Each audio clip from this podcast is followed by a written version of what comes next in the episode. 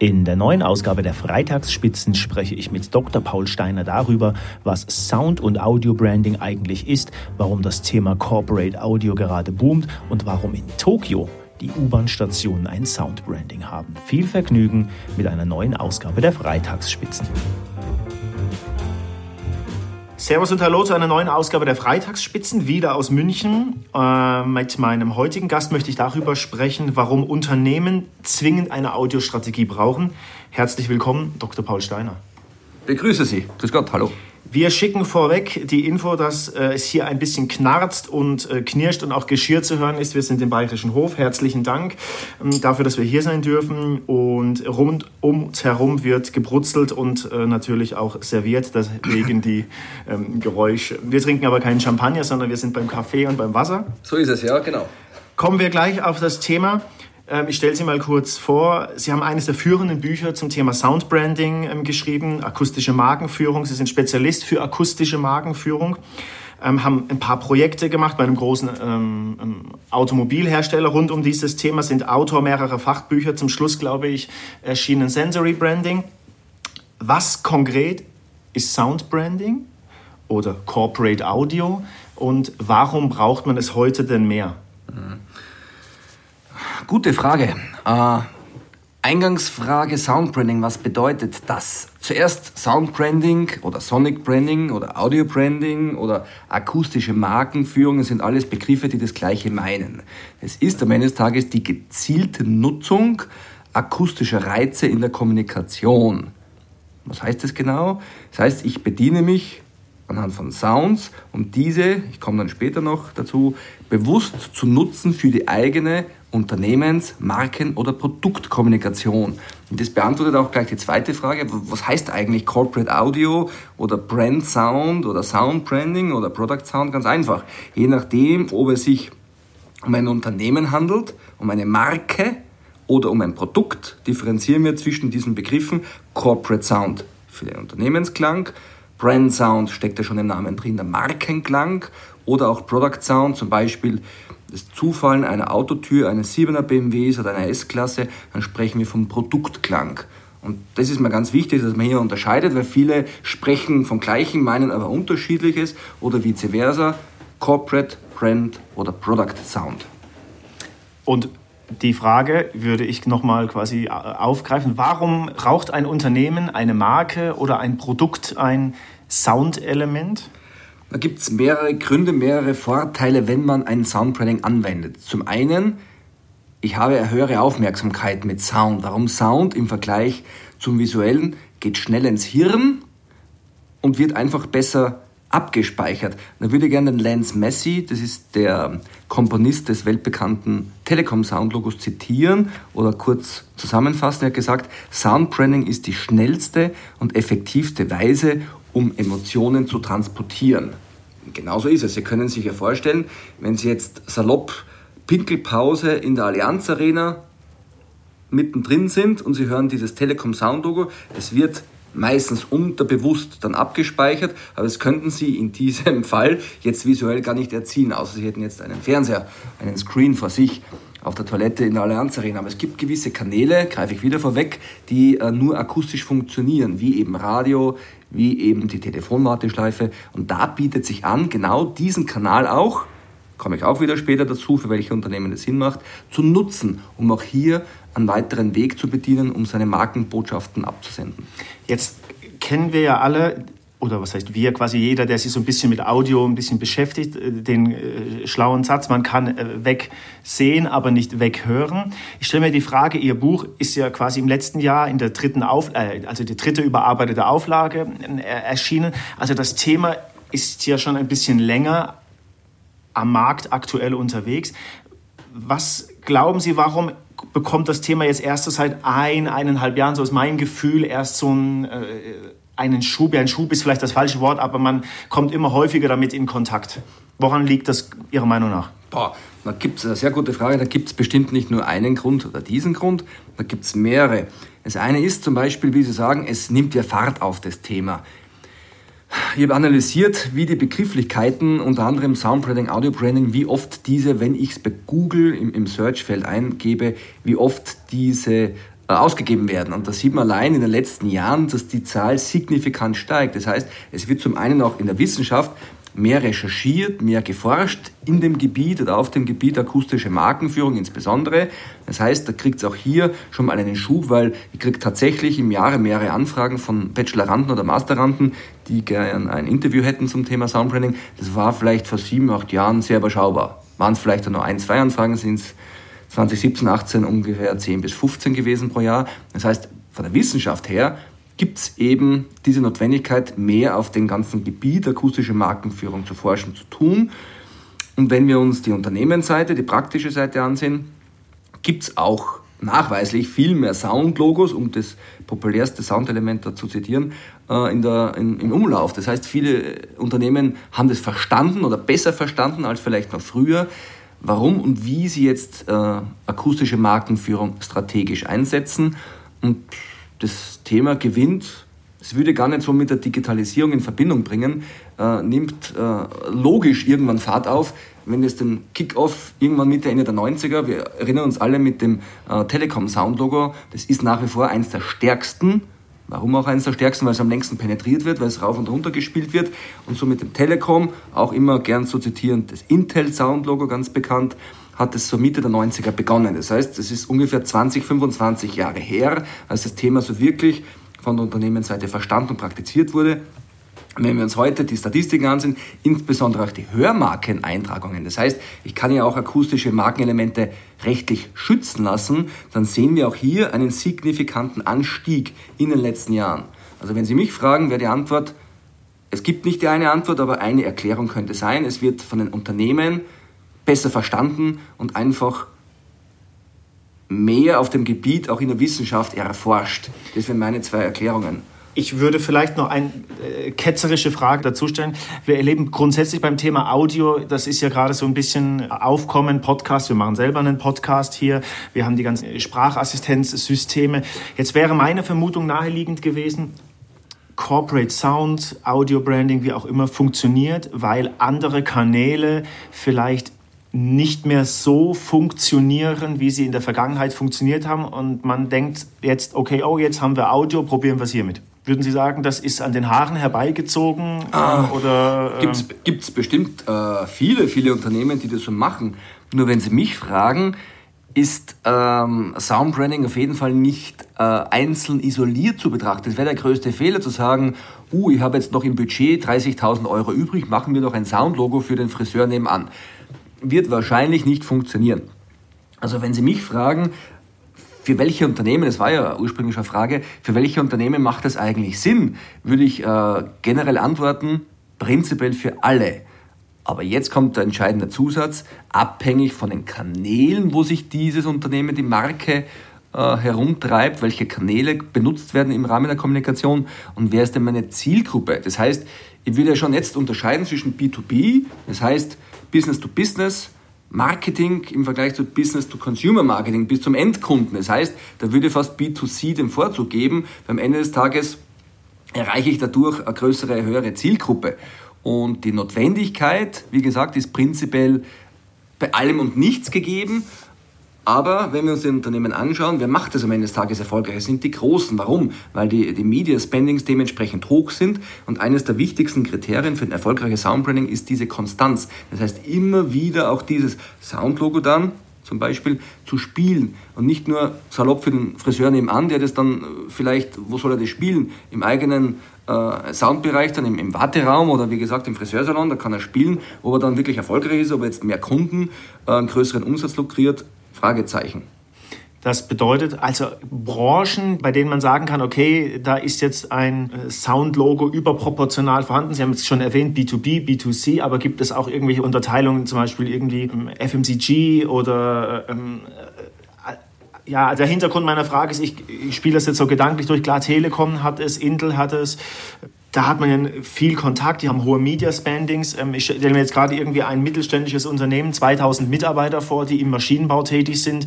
Ähm, so viele Touchpoints gibt es jetzt da in meiner Wahrnehmung, aus, ohne das jetzt zu wissen, ähm, ja. vielleicht weniger. ich würde so argumentieren, umso mehr Sinne ein Unternehmen eine Marke bedient, umso mehr Sinne am Ende des Tages auch in der Markenkommunikation relevant sind, umso eher logischerweise wird auch Sound eine Rolle spielen. Das heißt, wer sind dann die üblichen Verdächtigen? Es gibt, wie auch in meinem Buch ausführlich beschrieben, äh, die Automobilindustrie. Fast alle großen Automobilhersteller haben eine akustische Visitenkarte. Gehen wir es kurz durch. BMW ja, hat ein Soundlogo, die hatten es damals umgestellt 2013 vom Doppelgong auf diese absteigende Vier-Ton-Melodie mit einem subtilen Doppelgong im Hintergrund. Audi hat nach wie vor diesen Heartbeat, die schnippelt herum, quasi modifizierende Soundlogo, jetzt in der glaub, dritten oder vierten Fassung bereits. Mercedes, auch interessanter Fall, Mercedes, die Marke Mercedes hatte ein Soundlogo, hatte es aber dann durch einen sogenannten Shitstorm vor einigen Jahren relativ rasch wieder zurückgezogen. Ich kenne den Grund tatsächlich nicht, warum, aber sie hatten nachweislich auch ein Soundlogo. Äh, Stichwort Knabenchor, kann man alles über YouTube recherchieren. Auch die japanischen Automobilhersteller und die koreanischen wie Hyundai zum Beispiel, auch die nutzen relativ frisches Soundbranding. Das heißt, in der Automobilindustrie ist eben die Awareness und offensichtlich auch sind die Media Spendings vorhanden, um auch konsistent das Soundbranding durchzuziehen, um jetzt eine große Industrie zu bemühen.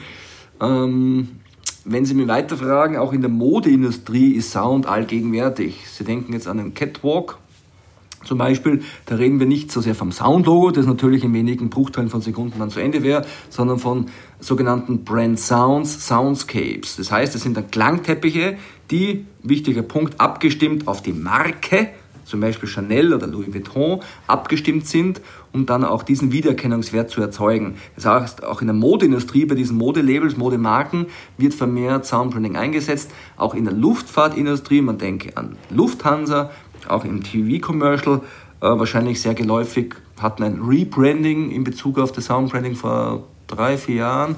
Auch die setzen konsequent, die Lufthansa, Soundbranding ein. Das heißt, wir haben jetzt in wenigen Sekunden, Minuten schon identifiziert, es ist die Automobilindustrie, es ist die Luftfahrtindustrie, auch die Modeindustrie. Das heißt, Industrien, Klammer auf, große Industrien, Klammer zu, mit dementsprechenden Mediaspendings, die in relativ vielen Kanälen ihre Markenbotschaften senden.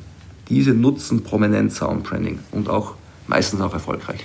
Jetzt, wenn man, wenn man Ihr Buch äh, komplett durchliest, was ich getan habe, ähm, dann stellt man fest, dass das Thema Audio, äh, ein, ein, ein Sound-Branding extrem komplex ist. Also ähm, das fängt an von, ähm, äh, dass gewisse Frequenzen im Ohr hörbar sind, nicht hörbar sind, etc. Das, in der Komplexität hatte ich mir das persönlich selbst gar nicht vorgestellt. Jetzt möchte ich darauf hinaus, also auf die Frage, wie muss ein Unternehmen oder eine Marke klingen, jetzt nicht im Sinne einer äh, Komposition, sondern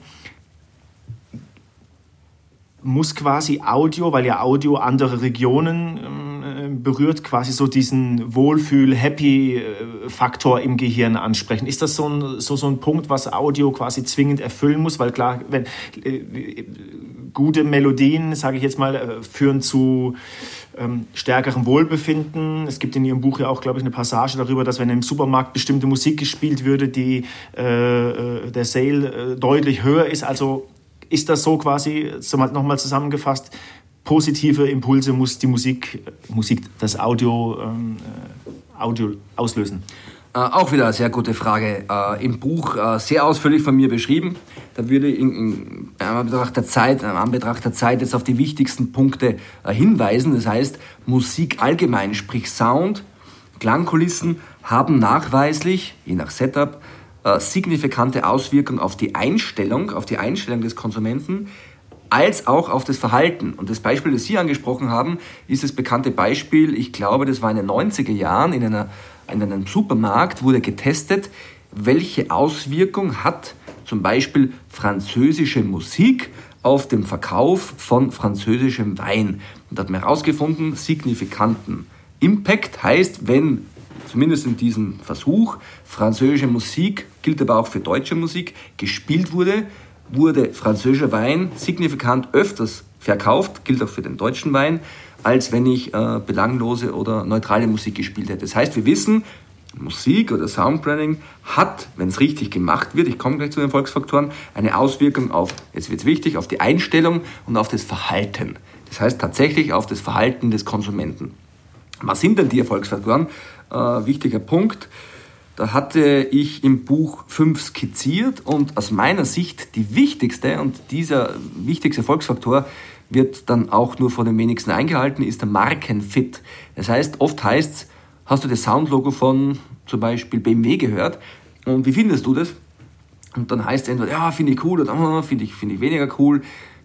Ja, ist nur bedingt richtig, wenn ich den Konsumenten frage. Aus Unternehmenssicht muss ich aber fragen, gibt es einen Markenfit? Sprich, wurde dieses Soundlogo oder dieses Soundbranding-Element von der Markenidentität abgeleitet. Und nur dann bin ich auf, auf dem richtigen Pfad, weil am Ende des Tages muss es zur Marke passen. Also es geht weniger um gefällt's, gefällt's dem Unternehmen, gefällt's dem Kunden, das mag sein, aber wir kennen alle den, den Ohrwurmeffekt oder den Trendeffekt. Jetzt gibt's eine einen Sommerhit und der hört sich gut an, weil er eben den Trend folgt und nach dem gefüllten 50. Mal kann ich den nicht mehr hören. Dann wären wir schon wieder bei diesem sogenannten Wear-out-Effekt, sprich von diesem Abnutzungseffekt. Und um den vorzubeugen, müssen auch immer zwei Dinge beim äh, Sound-Logo exemplarisch eingehalten werden. Das wäre die zeitliche Modifizierung inhaltlicher Natur.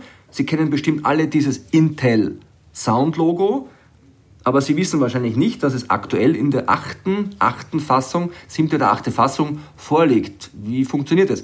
Ähm, ja, die äh, Intel-Kollegen äh, schrauben sehr subtil alle zwei, drei, vier Jahre diesen Soundlogo. Sehr subtil gibt es dann Änderungen, dem Konsumenten fällt es nicht auf, weil die so subtil sind, aber trotzdem mit dem Zeitgeist auch ein bisschen mitgehen. Ja? Das heißt, auch die inhaltliche Komponente sollte von Zeit zu Zeit äh, modifiziert werden. Und ein Paradebeispiel, wie es auch Kontext, kontextabhängig geändert wird, zeigt die Telekom. Das heißt, Sie kennen bestimmt, ganz sicher, alle dieses Telekom Sound Logo und je nachdem, befinde ich mich im Winter und habe dementsprechend winterliche Spots im Fernsehen äh, von der Telekom zu sehen und zu hören. Oder äh, Ostern kommt ja bald wieder, dann macht es die Telekom meines Wissens nach einzigartig, dass dieses Telekom Sound Logo im Kontext der Werbung im Kontext des Inhalts der Werbung angepasst wird. Das heißt, einmal kürzer gespielt, einmal langsamer gespielt, einmal höher gepitcht von der Tonhöhe sozusagen, einmal mit Weihnachtsglöckchen oder Osterglöckchen versehen. Also kontextmäßig macht es die Telekom hervorragend. Es hat sich meines Erachtens, also für mich persönlich gesprochen, noch nicht wirklich abgenutzt, weil die jedes Mal subtil an diese Schraube drehen, je nach äh, Inhalt der Werbung wird auch das äh, Sound-Logo angepasst. Aber wie gesagt, das sind die zwei wichtigen Elemente. Modifikation kontextbasierend, wenn es ja, die Werbung hergibt, als auch zeitlich gesehen im Laufe der Zeit subtil an der Schraube gedreht, wie es Intel macht. Aber lassen Sie mir ganz kurz zurückspringen. Ich hatte den Markenfit erwähnt. Markenfit ist aus meiner Sicht äh, der wichtigste Erfolgsfaktor für ein erfolgreiches und ja, langlebiges Soundprinting-Element, zum Beispiel Soundlogo. Weitere Faktoren sind zum Beispiel die Prägnanz. Das heißt, ein Soundlogo muss prägnant sein. Es darf ja nicht irgendwo ähm, verlieren in Details. Es muss am Ende des Tages prägnant sein. Wenn Sie sich die erfolgreichen Soundlogos äh, vor das geistige Ohr heranführen, Sie können es wahrscheinlich ungestützt alle Telekom oder Intel irgendwo auch im Kopf wieder abspielen. Warum? Weil es extrem prägnant ist, extrem kurz, das haben sie auch alle gemeinsam. Die sind, ich glaube, Telekom Soundlogo ist 0,8 Sekunden lang, Intel nicht wirklich viel länger. Also die prägnantesten Soundlogos sind eben verdammt kurz. Wir reden davon ein bis weiß nicht, maximal zwei Sekunden. Das heißt, Markenfit, Markenidentität abgeleitet. Zweitens Prägnanz. Drittens, ganz wichtig, die Differenzierung. Es gibt nichts Schlimmeres, haben wir auch in relativ vielen Studien ist es nachzulesen, dass Soundlogos verwechselt werden. Also ich hatte selbst damals im Rahmen äh, meines äh, Versuches. Da ging es um äh, Soundlogos im Internet. Wie wirkt sich Sound im Web aus, auf, auf, auf Markenwebsites? Haben wir auch eine Soundlogo-Studie-Abfrage gemacht mit 1627 Versuchsteilnehmern. Und da haben relativ viele, erschreckend viele äh, Probanden Soundlogos der Automobilmarken verwechselt. BMW mit Audi, Audi mit, äh, ich glaube, äh, Hyundai war es. Also erschreckend, wenn wir zum Thema Differenzierung kommen, dass sich die wenigsten tatsächlich dann kristallklar differenzieren vom Wettbewerb. Deswegen ist ja auch eine der Bedingungen, wenn man ein Soundlogo dann wirklich konzeptionell durchgeht, äh, Situationsanalyse. Wo sind denn meine Wettbewerber? dass ich ja nicht in die Gefahr laufe, hier irgendwo in der gleichen Ecke zu landen oder irgendwo auch ähnlich klinge. Also Differenzierung ist auch einer der Haupttreiber, auch einer der Haupterfolgsfaktoren. Nummer drei, Differenzierung. Dann hätte ich noch zwei zu nennen. Das wäre auf jeden Fall auch die Wiedererkennung. Das heißt, am Ende des Tages muss das Soundlogo, so gut es auch für einen in der persönlichen Wahrnehmung sein mag, wiedererkannt werden. Es bringt nichts, wenn ich ein geiles Soundlogo, salopp gesagt, habe, aber äh, auf der Straße oder in den bestimmten Zielmärkten wird es dann von den Konsumenten nicht wiedererkannt. Ich glaube, das ist auf jeden Fall ein wichtiger Erfolgsfaktor. Und der fünfte und letzte aus meiner Sicht ist eben diese Flexibilität. Wie schon erwähnt, bei Intel und der Deutschen Telekom perfekt vorgelebt und zelebriert. Das heißt, die Flexibilität vom Soundlogo an sich, um dieses auch im Laufe der Zeit anpassen zu können. Und vielleicht der sechsten Punkt, das könnte man auf jeden Fall noch dazu nehmen, als sechsten Erfolgsfaktor sozusagen, diese zeitliche Komponente, diesen konsistenten Einsatz. Das heißt, das coolste, beste Soundlogo, dreimal im Jahr gespielt, wird keinen Erfolg haben, wird auch nicht wiedererkannt. Das heißt, es haben auch alle großen und bekannten, erfolgreichen äh, Soundlogos, Soundbranding-Elemente äh, äh, gemeinsam. Die werden einfach oft gespielt, gespielt und nochmals gespielt ich glaube, was ganz, was so ganz wichtig ist, ähm, das ist ja bei ganz vielen, oder grundsätzlich in der Kommunikation immer der Fall, ist, dass auch hier bei, beim Thema Audio alles aus natürlich der Unternehmens- bzw. Com-Strategie abgeleitet wird und implementiert wird. Also es ist nicht einfach so, man setzt sich mal hin und macht das. Ähm, die, die Wiedererkennung von Telekom und Intel, haben Sie ja, glaube ich, auch schon erwähnt, hängt natürlich auch damit zusammen, dass es die First Mover waren. Ähm, etc. pp. Das mit der Autoindustrie finde ich noch extrem spannend, ähm, was Sie gerade erzählt haben. Deswegen würde ich da noch mal kurz ähm, drauf eingehen. Jetzt ist die Autoindustrie ja, die haben Geld, sagen wir mal salopp. Ja.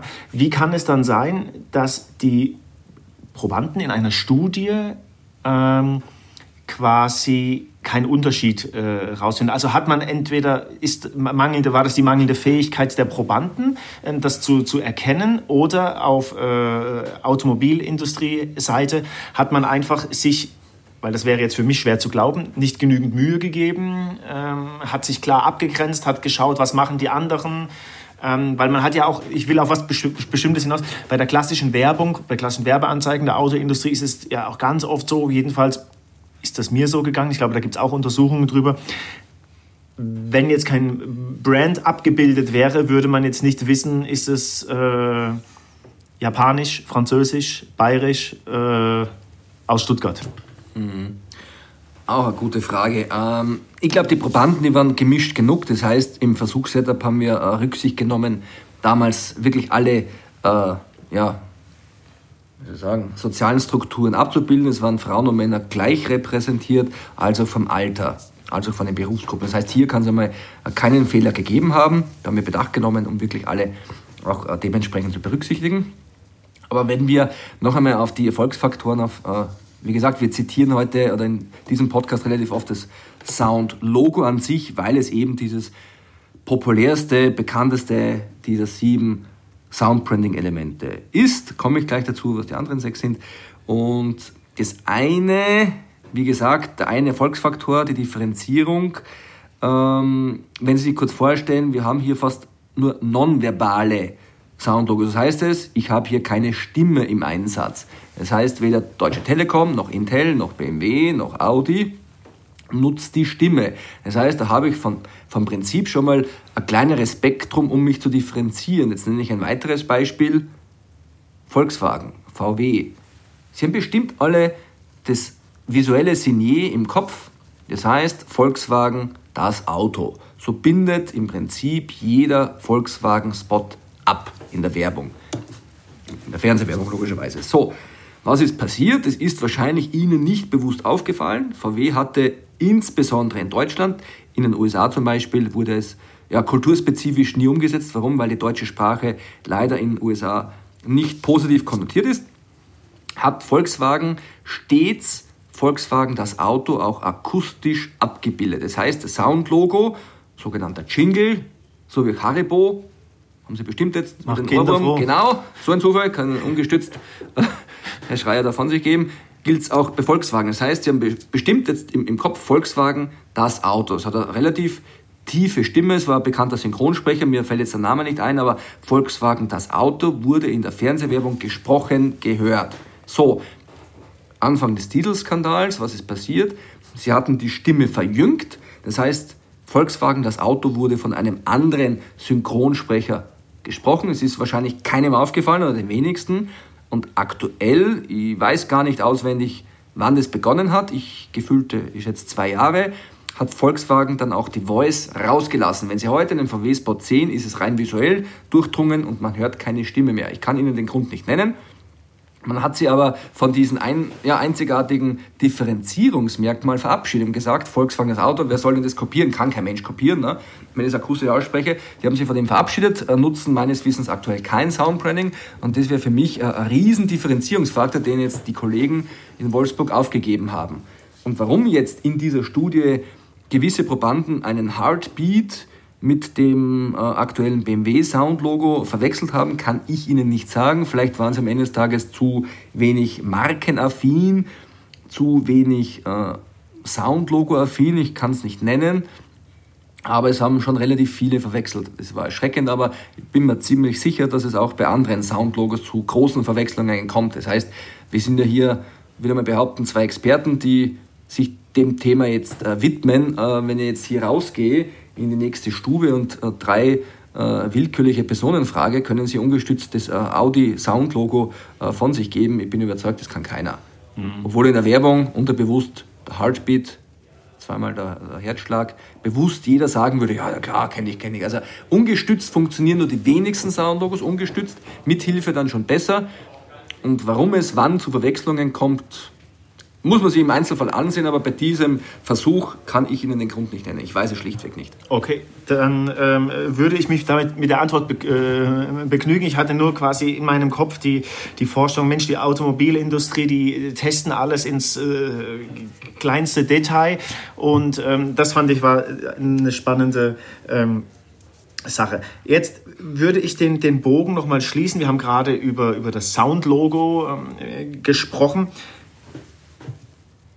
was kann Audio, was andere Kanäle nicht können. Also wir hatten am Eingang, ganz am Eingang des Gespräches schon mal darüber gesprochen, Audio spricht Emotionen an, spricht andere Regionen ähm, im Gehirn an. Die, die, die, die Expertenaussage dazu. Ähm, also was ist Ihrer Meinung nach der Vorteil, warum man auf Audio setzen sollte und was kann Audio, was andere Touchpoints nicht können? Ganz einfach, ich habe zusätzlich einen Sinneskanal, den ich bediene. Das heißt, würde ich mich auf das Visuelle fokussieren, dann bleibt mir eben nur der visuelle Kanal, um Markenbotschaften abzusenden, wie eben Fernsehen, wie eben Messestände, wie eben am Point of Sale im Handelsbetrieb, logischerweise alles visuell zu inszenieren. So, kommt jetzt die zweite Dimension hinzu. Nehmen wir wieder das Beispiel äh, Deutsche Telekom. Das heißt, ich gehe in einen Deutsche Telekom Telekom-Laden rein, dann habe ich mit dem Soundlogo, mit einem Soundscape, also mit einem Klangteppich die Möglichkeit, auch die Emotion zu bedienen, weil eben, wir wissen, eingangs erwähnt, Musik den viel schnelleren Weg ins Gehirn hat, den viel äh, effektiveren Weg, weil wir auch durch Studien wissen, dass Musik viel tiefer abgespeichert wird Ohrwurmeffekt zum Beispiel ist noch immer nicht, ist noch immer nicht entschlüsselt, wie es, oder es kann noch immer nicht wissenschaftlich belegt werden, was hinter diesem Ohrwurmeffekt steht. Das heißt, es ist hochkomplex, wie Sie eingangs äh, gesagt haben, aber ich habe einen zusätzlichen Kanal, den ich bedienen kann, gewisse Touchpoints wie Radio oder wie die Telefonwarteschleife die kann ich visuell nicht äh, bespielen. Das heißt, ich habe hier zwei zusätzliche Touchpoints, die ich mit Markenbotschaften, mit der Markenidentität akustisch bespielen kann und als auch den effektiveren, schnelleren Weg ins Gehirn der Konsumenten. Das heißt, es gibt eine Vielzahl an Gründen, warum akustische Markenführung Sinn macht und eingangs kurz skizziert, es gibt auch Vorteile wie die äh, Aufmerksamkeit, die gesteigert werden kann mit der Akustik, Genau, die Aufmerksamkeit äh, kann gesteigert werden. Ich kann auch äh, eine akustische Orientierung ähm, ja, erzeugen. Beispiel Tokio, Beispiel Japan. Auch interessant, Japan ist ein sehr ähm, historisch Soundprinting-affines Land Und ich war dort 2009 und was passiert dort? Jede U-Bahn-Station in Tokio hat einen anderen Sound. Das klingt jetzt vielleicht so wie auch in München, jede U-Bahn-Station interessanterweise anders visuell gebrandet ist. Zum Beispiel Münchner Freiheit, schon aufgefallen, Münchner Freiheit ist nee, blau nee. zum Beispiel, wenn es dann, ähm, wie heißt die andere, wenn es dann Richtung Sendling ausfällt, ist die wieder gelb. Also auch interessant, in München sind die U-Bahnen visuell anders gebrandet. In Tokio ist es eben akustisch. Warum? Weil die meisten äh, Tokyota Powernapping machen. Das heißt, wenn Sie hier in der U-Bahn sind in Tokio und fahren von A nach B, fünf Stationen, die meisten, je nachdem ob Rush oder nicht, machen ein Powernapping und es ist tatsächlich so, anhand der unterbewusst wahrgenommenen Musik wissen sie, wann sie aussteigen. Das heißt, sie sehen dann bei der gewissen Station 5, wie der eine Japaner dann die Augen aufreißt und weiß, das ist meine Station. Das heißt, hier jetzt eine Orientierungsfunktion, also weniger die akustische Markeninszenierung, aber eine Orientierungsfunktion, die Sound an sich auch in U-Bahnen leisten kann. Es gibt dann äh, ja, weitere Vorteile wie die Identifikation steigern. Das heißt, es, es endet ja nicht damit in der externen akustischen Markenkommunikation. Ich kann auch für die internen Mitarbeiter Sorge tragen, zum Beispiel indem Audi, zum Beispiel wenn es jetzt Mitarbeiter, wenn die den Laptop starten, dass zum Beispiel das Audi Soundlog abgespielt wird oder Fahrstuhlmusik in Großkonzernen oder Warteschleifen. Ich glaube, jedes große Unternehmen hat äh, Warteschleifen im Einsatz. Da bietet es sich an, auch diesen Kanal richtig mit einem passenden Markenfit zu bedienen. Ansonsten wäre es aus meiner Sicht eine vertane äh, Chance, auch äh, die Telefonwarteschleife die kann er eben nur akustisch bespielen, auch zu nutzen. Und wie gesagt, äh, ich habe eine höhere Werbeeffizienz eben durch diese schnellere Markenkonditionierung. Das heißt, jetzt haben wir zwei, drei Minuten gesprochen, was Sound alles kann. Ich glaube, das sind Überlegungen, die jedes Unternehmen für sich am Ende des Tages, natürlich immer abhängig vom Budget, treffen muss. Aber es gibt genug Gründe, wie Sound dazu beitragen kann, um auch die ja, Markenkonditionierung, um auch den Markenfit zu steigern, zu stärken wir, da wir ja einen Podcast machen und Sie gesagt haben, wir eine gewisse Audi, äh, Audi sage ich schon, Audio-Affinität äh, haben. Ich bin ein großer Fan, äh, Fan davon. Ich glaube, dass Audio grundsätzlich als Überbegriff eines der schönsten, wenn nicht sogar das schönste Medium ähm, überhaupt ist. Was auch zu meiner Frage führt, klar, wir haben jetzt gesprochen von, von, von Corporate Sound, von, von Brand Sound, von, von, von Produktsound, aber mal so grundsätzlich gesagt, so, also was für Audio-Touchpoints gibt es. Ähm, gerade wenn wir jetzt, sagen wir mal, es hört jetzt ein, ein, ein Unternehmer zu, der sagt, Mensch, klingt toll, würde ich gerne mal äh, grundsätzlich mal ausprobieren. Schließt sich dann von mir aus gleich noch eine andere Frage an. Aber was gibt es denn so grundsätzlich für, für Audio-Touchpoints? Ja, praktische Anwendungen in Form von Touchpoints gibt es relativ viele. Ich habe hier die klassischen, die üblichen Verdächtigen. Ich habe hier Fernsehen, das heißt, die Fernsehwerbung bietet sich an, aber fällt für, meist, für die meisten Unternehmen äh, ist es nicht relevant. Warum? Extrem teuer. Ich habe jetzt nicht im Kopf, was eine Werbesekunde in, in Deutschland im Primetime auf ZDF oder auf Pro7 kostet, aber ist schlichtweg für viele zu teuer. Ich habe natürlich auch die Radiowerbung. Wie gesagt, Radio, das Medium prädestiniert für Soundbranding. Ich habe hier nur die Möglichkeit, akustisch abzusenden. Gibt es logischerweise auch die Kinowerbung. Hier erreiche ich auch bestimmte Zielgruppen im Kino, weil ganz kurz vor dem Film, den ich mir heute bewusst für relativ viel Geld anschauen will, jetzt noch mehr Automobil- oder Mode-Werbung mit hoffentlich Soundlogo äh, äh, abgespielt wird. Das Kino ist auch ein möglicher, Kino-Werbung, ein möglicher Touchpoint. Ich habe hier äh, Verpackungssound, Produktsound, wenn es produktspezifisch wird. Das heißt, äh, Sie kennen alle das Geraschel, wenn Sie es einen, einen Schokoriegel, wenn Sie einen Schokoriegel öffnen. Das heißt, auch hier kann ich ansetzen, um auch den, die Verpackung dann so äh, klingen zu lassen, wie es am Ende des Tages klingt. Gibt es auch relativ in meinem Buch dann äh, viele Beispiele beschrieben, wie das den Rahmen leider sprengen. Ich habe hier auch die Messe, logischerweise Messeklang, nur muss ich hier auch subtil vorgehen oder sehr konzentriert, weil meistens ist der Messestand A äh, unmittelbar neben Messestand B. Hier kann ich auch zielgerichtet äh, Schall abstrahlen lassen, um auch hier vielleicht noch mehr Aufmerksamkeit zu erzeugen, die Markenidentität zu stärken. Das heißt, auch die Messe würde ich als, als Touchpoint, als relevanten Touchpoint für viele, für viele, auch für die Mittelständler sehen. Äh, Events logischerweise, große Events, kleine Events bieten sich an. Klassisch Handelsbetrieb, Point of Sale, Deutsche Telekom Laden in der Kaufingerstraße in München. Point of Sale ist immer äh, relevant, um auch hier Akustik einzusetzen, aber korrekt einzusetzen, um vielleicht den Kunden oder Interessenten nicht zu verkraulen, sondern länger im Store zu behalten. ist auch mit vielen Studien belegt, was gut auf Akustik einzahlt oder umgekehrt, was wie Akustik gut auf das Verhalten, auf die Einstellung des Konsumenteninteressenten einzahlt und was eben nicht. Gibt es noch, wie kurz erwähnt, Unternehmensgebäude, ich kann hier Eingangshallen beschallen, ich kann den Fahrstuhl beschallen, umso höher das Gebäude, umso länger logischerweise im Schnitt äh, im Fahrstuhl drin, umso eher bekomme ich dann auch meine Markenbotschaften abgesendet. Ich kann auch äh, Firmencomputer branden, das heißt Startup-Sounds, wenn ich den Computer mindestens hoffentlich einmal im Jahr bei jedem Mitarbeiter Montag bis Freitag, wenn ich den Computer, Laptop dann starte, habe auch hier Möglichkeit, mein Soundlogo, meinen Brandsart, was auch immer, den Jingle abzuspielen. Unternehmenspräsentationen, könnte ich jede PowerPoint könnte ich beginnen lassen mit dem entsprechenden äh, Soundlogo, wie auch Telefon. Jetzt äh, denken Sie zum Beispiel an Warteschleifen, an ja, äh, Botschaften, wenn Mitarbeiter nicht erreichbar sind. Das sind alles Möglichkeiten, wo ich äh, Sound nutzen kann. Und nicht äh, zuletzt in Zeiten wie diesen Internet. Das heißt, wir haben ja ganz intensiv mit dem Thema, wie kann ich Klang, Markenklang auf Webseiten mit einem gewissen Mehrwert einsetzen. Äh, würde jetzt auch leider den Rahmen sprengen, aber auch hier konnten wir oder ich nachweisen, dass wenn Klang, Sound korrekt eingesetzt wird, einen positiven Effekt auf Internetnutzer, auf Nutzer von Markenwebsite haben kann. Das heißt, wir haben relativ viele Touchpoints, aber jedes Unternehmen muss sich selber die Frage stellen, wo kann, will ich meine Markenbotschaften kommunizieren und wo kann ich es am Ende des Tages auch budgetär umsetzen. Jetzt haben wir, haben wir ähm, äh, langsam zum Ende kommend festgestellt, es ist extrem komplex. Wir haben eine Vielzahl an, an, an Audio-Touchpoints.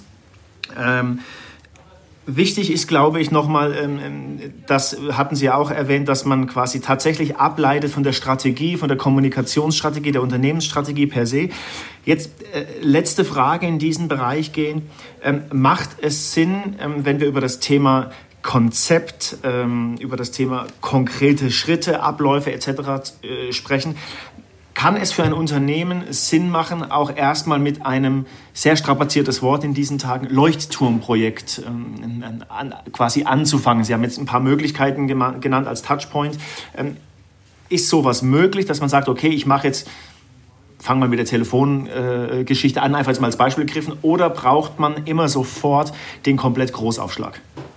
Auch äh, gute, spannende Frage. Nein. Also wenn Sie mich fragen, ähm, wird es budgetär nur für die wenigsten Konzerne möglich sein, eine komplette Klangwelt auch gleichzeitig auszurollen. Das heißt, äh, in der Praxis passiert es so, dass man genau mit dem wichtigsten oder hoffentlich wichtigsten Touchpoint beginnt und dann zum Beispiel in der Telefonwarteschleife oder in der TV-Werbung beginnt und es peu à peu dann die weiteren Elemente, die auch, muss man dazu erwähnen, ja äh, am Ende des Tages komponiert und abgestimmt werden, ist ja langer, kostspieliger Prozess, dann auch entwickelt werden. Das heißt, äh, mir ist es kein Unternehmen äh, bekannt im Detail, das tatsächlich die komplette Klangwelt auch damals gleichzeitig eingeführt hatte. Das heißt, ja, man sollte logischerweise mit einer Situationsanalyse herausfinden, was sind denn die wichtigsten Touchpoints und vielleicht auch mit diesen wichtigsten Touchpoints beginnen, um dann auch peu à peu etwaige andere Elemente zu nutzen. Und da möchte ich kurz einhaken.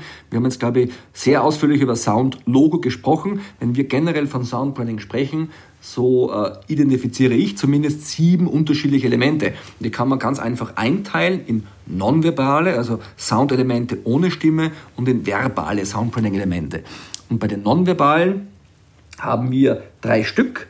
Das ist zum einen dieses bekannte Sound-Logo, dann haben wir noch einen sogenannten Brand-Song, zum Beispiel Bacardi hat einen bekannten Brandsong äh, seit neuestem, auch Mastercard, wie ich gestern gelesen habe, also einen markenadäquaten Unternehmenssong im Einsatz, kann extern wie auch intern sein.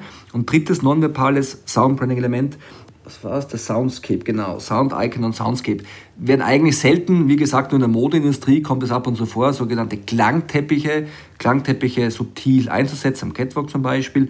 Und Sound Icons sind Klickgeräusche, also minimals. Auch wir haben damals im, im Zuge der Studie sogenannte Sound-Icons entwickelt. Nur ich glaube, da sprechen wir von einigen Millisekunden. Das ist auch für die wenigsten relevant, obwohl in Zeiten von Digitalisierung äh, mit Sound-Icons die Differenzierung nur schwer gelingt. Also ganz kurz, nonverbal ist es dieses Sound-Logo, sind Sound-Icons, also Klickgeräusche, Soundscapes, also Klangteppiche und Brand-Songs. Verbaler Natur haben wir weitere drei, das ist die Brand Music, die kann aber auch nonverbal sein. Wie gesagt, wie eben Musik ist, eben mit oder ohne Stimme. Ich habe dann auch noch den Jingle. Jeder kennt Haribo. Haribo macht Kinder vor und Erwachsene ebenso. Genau. Ein ganz bekannter Jingle. Das heißt, ich habe hier eine gesungene äh, Markenbotschaft und zu guter Letzt auch noch die Markenstimme, die Brand Voice, die Sie auch wahrscheinlich noch von Volkswagen das Auto kennen. Das heißt, grob galaktisch sieben Soundbranding-Elemente, die Hälfte nonverbal, also ohne Stimme, und die andere Hälfte mit Stimme verbal. Wir merken schon, es ist extrem komplex, was aber nicht heißt, dass es nicht spannend und ähm, ähm ein, ein super Feld ist. Ähm, ähm, ich finde das großartig ähm, und ähm, werde da auf jeden Fall weiterhin unterwegs sein. Zum Schluss unseres Gesprächs trifft sie wie jeden meiner Gäste die obligatorische Frage, äh, wie digital ist Paul Steiner unterwegs? Also quasi audioaffin haben wir schon gehört, aber wenn Sie audioaffin sind, gibt es dann tatsächlich noch CDs und Schallplatten oder ist dann alles nur noch digital auf dem Smartphone? Boah, auch eine weitere äh, interessante, spannende Frage. Also ja, äh, klar bin ich sehr musikaffin oder muss es ja sein, wenn ich mich so lange schon mit dem Thema beschäftige.